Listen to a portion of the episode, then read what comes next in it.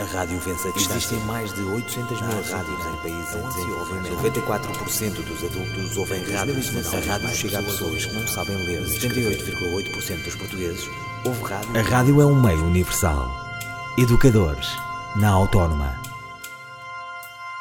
Viva, bem-vindos a mais uma edição de Educadores. O tema desta edição é a arqueologia subaquática. Para isso convidamos Adolfo Silveira Martins, é arqueólogo do Museu Nacional de Arqueologia e professor aqui na Universidade Autónoma de Lisboa. Viva, bem-vindo a este Educadores. A arqueologia subaquática, para o senso comum, isto parece uma coisa muito estranha, mas em Portugal é uma prática já com 30 anos, correto? A arqueologia subaquática em Portugal, ela dá os primeiros passos uh, por volta dos anos 60. Uh, talvez um pouco mais cedo, porque uh, há algumas intervenções, escavações na zona de, de interface, na zona de litoral, em que havia uma grande curiosidade da parte dos arqueólogos em saber o que estaria nas margens de, ou na envolvência daquelas estações arqueológicas, dos arqueossítios. E foram feitas algumas prospeções. Quais é que foram estas primeiras prospeções? Em, que em Troia, na zona de Troia, aconteceu bastante. O professor Manuel Heleno reuniu uma equipa e depois outros arqueólogos, até no Algarve, uh, mergulhavam uh, de uma forma, enfim, uh, que lhes era possível, em apneia, praticamente sem, sem com condições, menos, com menos com técnica do segurança, que agora. muito pouca segurança, mas lá iam, iam fazendo. Mas foi sobretudo a partir dos anos 80 que se implementou uhum. a arqueologia náutica e subaquática em Portugal, em Portugal profissionalmente. profissionalmente. Como um ramo da arqueologia, sobretudo. Exatamente. Eu, eu, lancei este desafio dos 30 anos porque justamente o, o Adolfo Silveira Martins foi comissário de uma exposição que eh, reunia património de 30 anos de, de, recolha de arqueologia subaquática.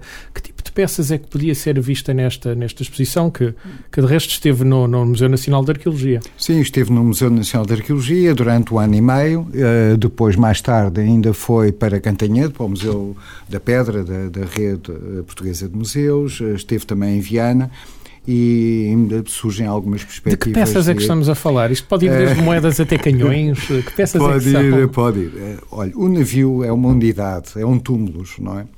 Que uh, ao naufragar uh, fecha. E nós chamamos-lhe até, designamos por cápsula no tempo.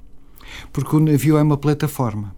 E nessa plataforma nós temos tudo aquilo que são os recursos, não é? Que os marianos utilizavam. Ora, o navio, quando se afunda, afunda fecha com tudo. com tudo. E nós, dependente naturalmente da, da, cronologia do afundamento, temos algumas características próprias. É evidente que um navio da Idade do Ferro tem características totalmente diferentes do navio do século XVI ou do navio do século XVIII, porque há uma evolução própria, naturalmente, navios, em termos claro. dos navios. Mesmo dos materiais de construção, materiais mais resistentes e, ou menos resistentes. Mas a diversidade de materiais é imensa. Mas uh, temos que entender uh, este túmulo, esta unidade arqueológica, uh, em dois parâmetros.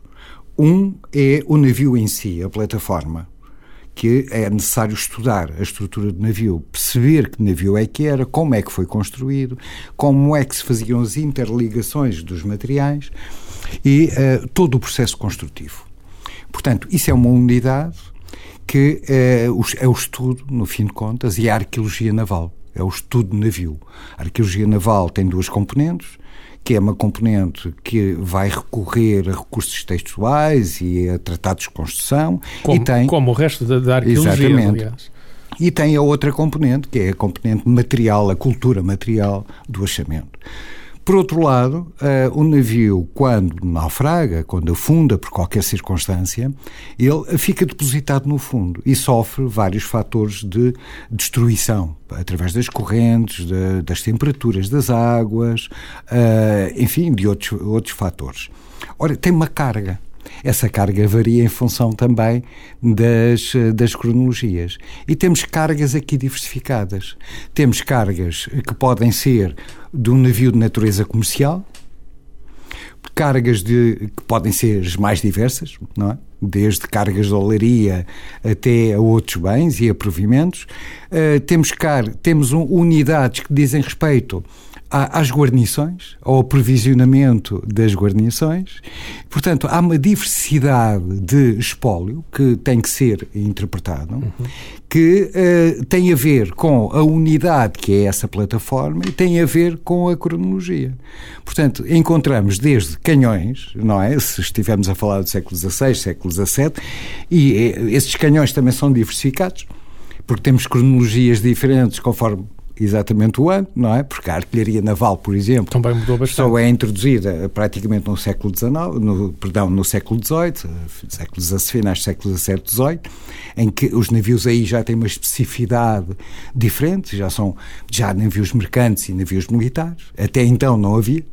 Mas e, também se há... pode encontrar o tipo de achamento uh, típico da, da, arqueologia terrestre. Desde os talheres, que, que eram a bordo, uh, as caixas, uh, vestígios das caixas de transporte, elementos da palimenta do navio, desde os gornes, aos cadernais e a tudo isso. Portanto, nós podemos encontrar tudo o que é uma unidade, e voltando ao princípio, como o navio é uma plataforma que se afasta uh, de, uma, de uma interface uh, continental, Quando portanto afunda, aí tem tudo. Afunda com toda essa afunda carga. com toda uma carga totalmente diversificada e que é necessário, efetivamente, poder interpretar para conhecer a natureza do navio e, de certo modo, construir a história, não é?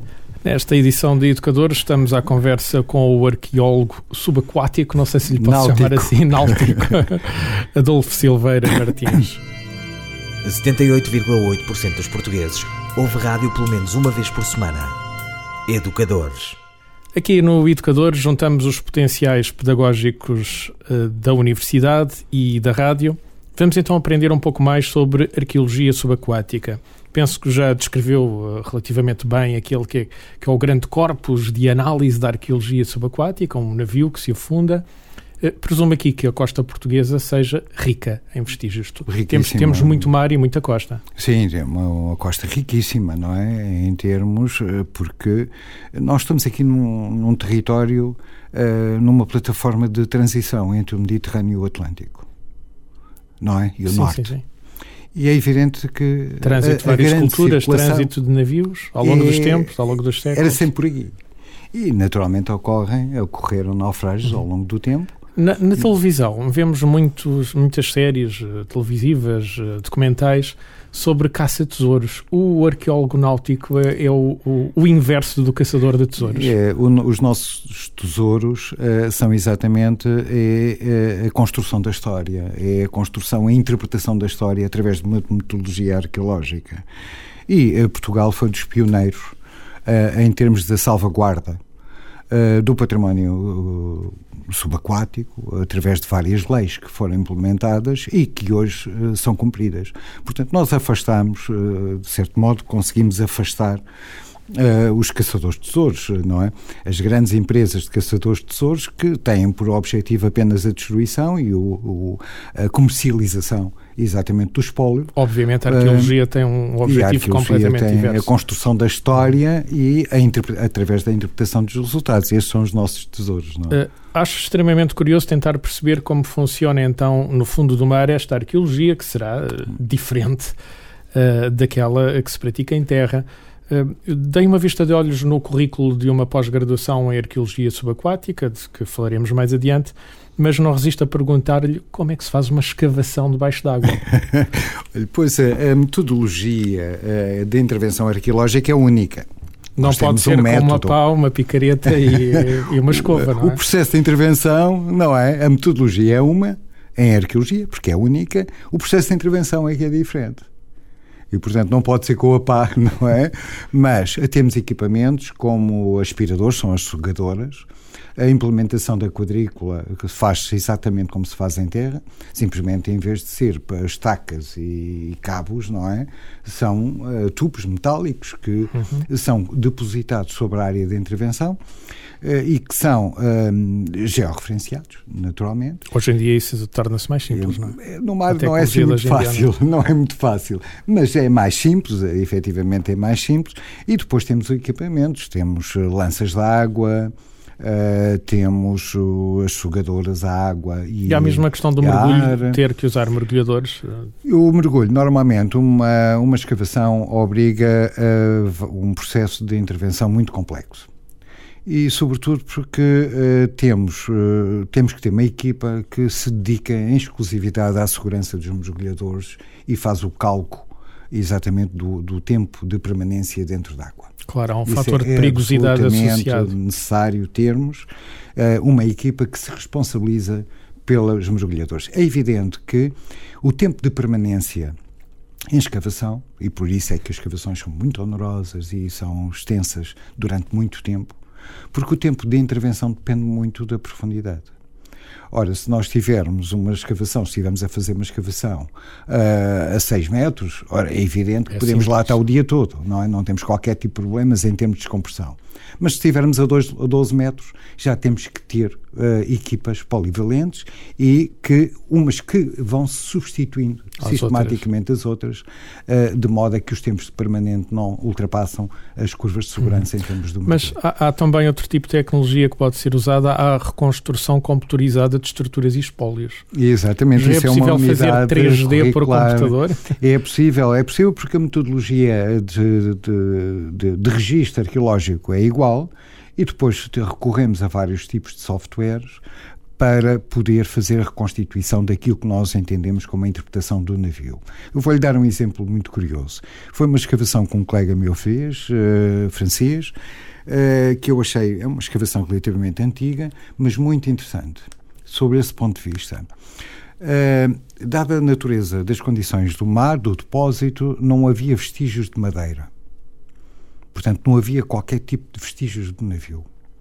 Todavia, pela interpretação da disposição da carga e, por, e permitindo uh, uh, tridimensionar essa carga em função de vários fatores, porque tem a ver com a natureza do depósito, os fatores de influência do depósito, a forma como se dá a dispersão. É possível reconstituir etc. o navio? Reconstituiu-se a carga que permitiu dar a imagem exata daquilo que era o navio. E conseguiu-se perceber que aquele navio transportava uh, materiais cerâmicos, não é?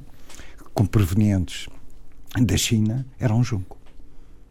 Daí Sem ter, efetivamente, material, mas não tínhamos madeira, mas permitiu pelo a conteúdo, pelo conteúdo do achado conseguem reconstituir a posição uh, virtual, uhum. não é? de, da natureza do achado. Porque é o processo inverso. Uh, quando o navio naufraga, dá-se a dispersão do material. Quando fazem o estudo? Quando fazemos o estudo, fazemos exatamente de uma forma virtual a reconstituição, a reconstituição do material. Num processo inverso. Neste educador estamos a discutir arqueologia subaquática, uh, um campo em que, curiosamente, Portugal tem as suas virtudes e, e é um campo em que Portugal é forte. A rádio é uma ferramenta de educação. Educadores. Aqui eh, estamos a reunir o melhor de dois mundos, os potenciais da rádio e os potenciais da universidade. Vamos tentar então aprender, uh, uh, Adolfo Silveira Martins, um pouco mais sobre uh, arqueologia subaquática. nós temos formação em Portugal, existe uma pós-graduação dedicada exclusivamente à arqueologia subaquática, uma pós-graduação eh, protocolado entre a Universidade Autónoma de Lisboa e o Instituto Politécnico de Tomar. Este, este tipo de formação existe dispersa em unidades curriculares de arqueologia noutros lados, mas aqui uh, presumo que seja a única formação em Portugal que reúne estas várias componentes da, da arqueologia subaquática. Exatamente. Uh, existem no, nas licenciaturas em arqueologia, sobretudo nas algumas unidades curriculares, que uh, ou, ou, alguns uh, dentro do programa algumas uh, alguns títulos que possam ser ministrados, mas é a nossa universidade que tem uma pós-graduação. Nós sentimos esta necessidade desde sempre porque uh, era absolutamente necessário dar uma formação especializada não é? Uh, aos nossos licenciados e aos nossos futuros arqueólogos. Sobretudo num país como Portugal, com, com, com essas com, tais rotas marítimas. Não é? E uh, esta pós-graduação Uh, já, já são nove assim edições. dizer que é o filho mais novo de uma primeira uh, de unidades curriculares que nós tivemos aqui numa especialização em arqueologia que foi na altura de certo modo induzida pelo professor Manuel Farinha dos Santos na área da arqueologia. Eh, mais tarde verificou-se que efetivamente era necessário dar essa formação. Fazia falta. Fazia falta em Portugal. Uhum. Uh, mas nós... esta, esta formação é online, quer dizer que, que de, de, ela decorre no, no, no, no e-learning, não é? Uh, não tem só, vou usar a expressão, clientes portugueses. Não, esta é uma, um protocolo que nós temos, uma parceria que temos com o Instituto Politécnico de Tomar e através da plataforma do, do IPT, uh, temos, uh, ministramos as aulas através de um processo de e-learning. Quem é que são estes arqueólogos ou candidatos a arqueólogos subaquáticos? Temos arqueólogos, felizmente já vamos na nona edição, que sempre temos tido alunos uh, para constituir as várias classes, e acontece que nesta nona edição, por exemplo, como, como aqui está, não é? Que já vamos avançando, temos tido Uh, ao longo de todas elas vários alunos e alunos de, de, proveniências das mais diversas. Como se trata de e-learning, é um curso que chega a todo o mundo.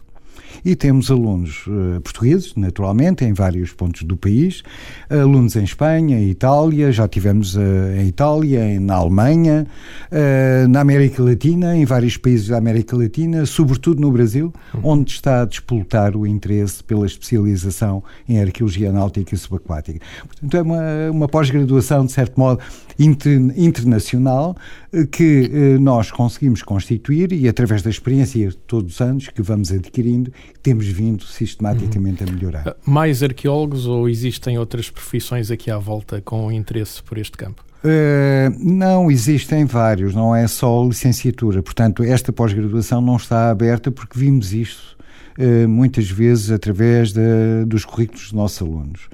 Porque temos licenciados em, em, História, naturalmente, licenciados em Arqueologia com as várias proveniências, é? de várias universidades, uh, em Portugal e no estrangeiro. Um, temos uh, alunos que provêm de outras áreas, uh, nomeadamente nas áreas de ciências, que querem fazer uma, pelo menos uma aproximação ao conhecimento da metodologia arqueológica subaquática e, portanto, não é só em termos de. não afunila na nossa área de especialização, mas tem uma grande abertura a todas as outras áreas.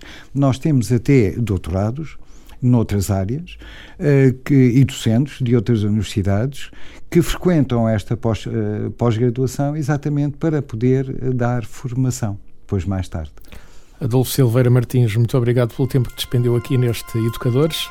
Ajudou-nos a perceber qual é o campo desta arqueologia náutica e subaquática, como são tratados hoje em dia os achados, como Portugal é um país rico para este tipo de arqueologia e, claro, como se ensina arqueologia subaquática em Portugal e de Portugal para o resto do mundo. Para a semana, outro tema aqui em Educadores. A rádio vence a distância. Existem mais de 800 mil rádios em países em desenvolvimento. 94% dos adultos ouvem rádio. A rádio chega a pessoas que não sabem ler. 78,8% dos portugueses ouvem rádio. A rádio é um meio universal. Educadores, na Autónoma.